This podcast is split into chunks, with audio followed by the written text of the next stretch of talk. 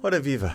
Desta terça-feira fica aquele que será o modelo das competições europeias a partir de 2024-2025. Liga dos Campeões, Liga Europa e também a nova Liga Conferência vão ter novos modelos. Vamos conhecê-los neste P24 com o jornalista de desporto do público, David Andrade. Antes de tudo, P24. O seu dia começa aqui. Estou. Alô, David.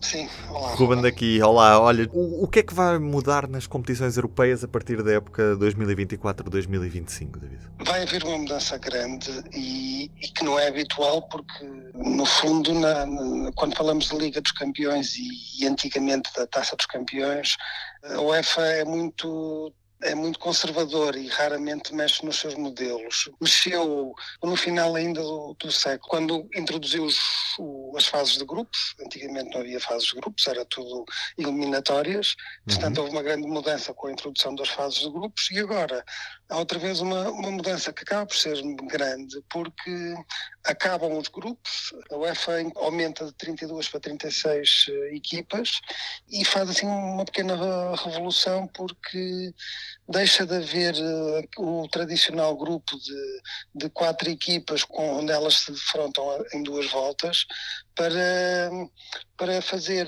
um frente a frente entre oito equipas, sendo que aquilo será depois ditado por sorteio, uh, por exemplo, uma equipa defronta uma, a outra, mas uh, só em casa ou fora, ou seja, não há aquele sistema de, habitual de casa fora, é só um jogo entre as duas equipas e cada equipa fará oito jogos. Esta é a principal alteração.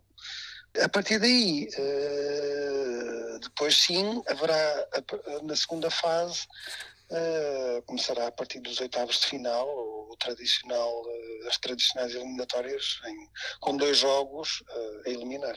Uhum. em que é que Portugal vai ficar afetado ou beneficiado com este novo esquema de organização? Vamos ter mais equipas com este modelo ou não é previsível que isso aconteça? Poderemos ter, mas uh, à partida não. Porquê? Porque, uh, e, e, normalmente costuma-se dizer que a UEFA protege os grandes e aqui acaba por acontecer um bocadinho isso, ou seja, vai haver quatro vagas novas, uma delas será para o quinto classificado do ranking da UEFA que Portugal muitas vezes está ali perto de chegar a esse quinto lugar, mas uh, normalmente é da França. Portugal uhum. agora, ultimamente, até está uh, e vai ter no, no, no, próximo ano uma luta difícil com, com os Países Baixos para, para, pelo sexto lugar. Mas se eventualmente Portugal chegar a esse quinto lugar, ganha um lugar extra na competição.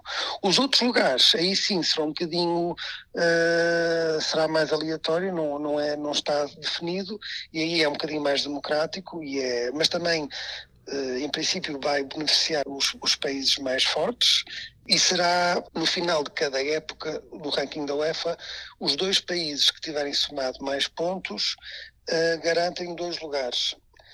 Por exemplo, olhando para o que se passa esta época, no final desta época, se, já entrasse em vigor na próxima temporada uh, este, uh, as 36, os 36 clubes, seria mais um, um, uma equipa da Inglaterra e uma, uma equipa dos Países Baixos, porque neste momento são os dois países que têm melhor classificação, somando só esta, esta temporada.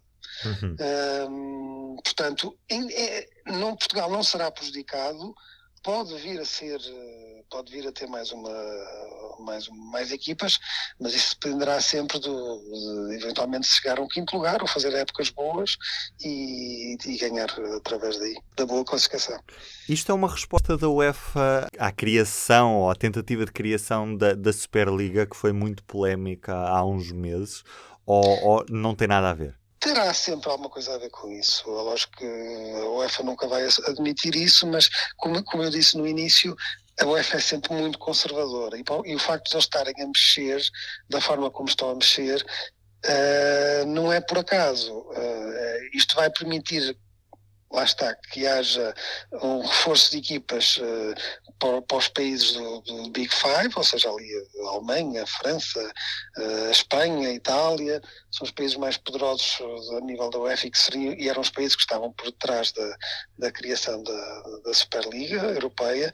E, e não só, uh, isto vai também fazer com que os clubes tenham mais jogos, e o, e o, presidente da UEFA, ao anunciar a decisão, fez questão de, de referir que, que, os clubes foram todos consultados, que falou com adeptos, que a UEFA consultou adeptos, consultou clubes, consultou federações e, e, de facto eu imagino, eu não, eu não sei que adeptos é que eles consultaram, nem, nem em que fóruns é que, em, que, em que esses adeptos foram consultados, mas certeza que os grandes clubes foram consultados e, e, as, e as grandes federações, sendo que, por exemplo, no caso da Federação Portuguesa, o presidente da Federação Portuguesa de Futebol, Fernando Gomes, tem, tem um papel, tem uma influência muito grande e, é, e portanto, tá, tava, teve diretamente envolvido neste, nesta mudança.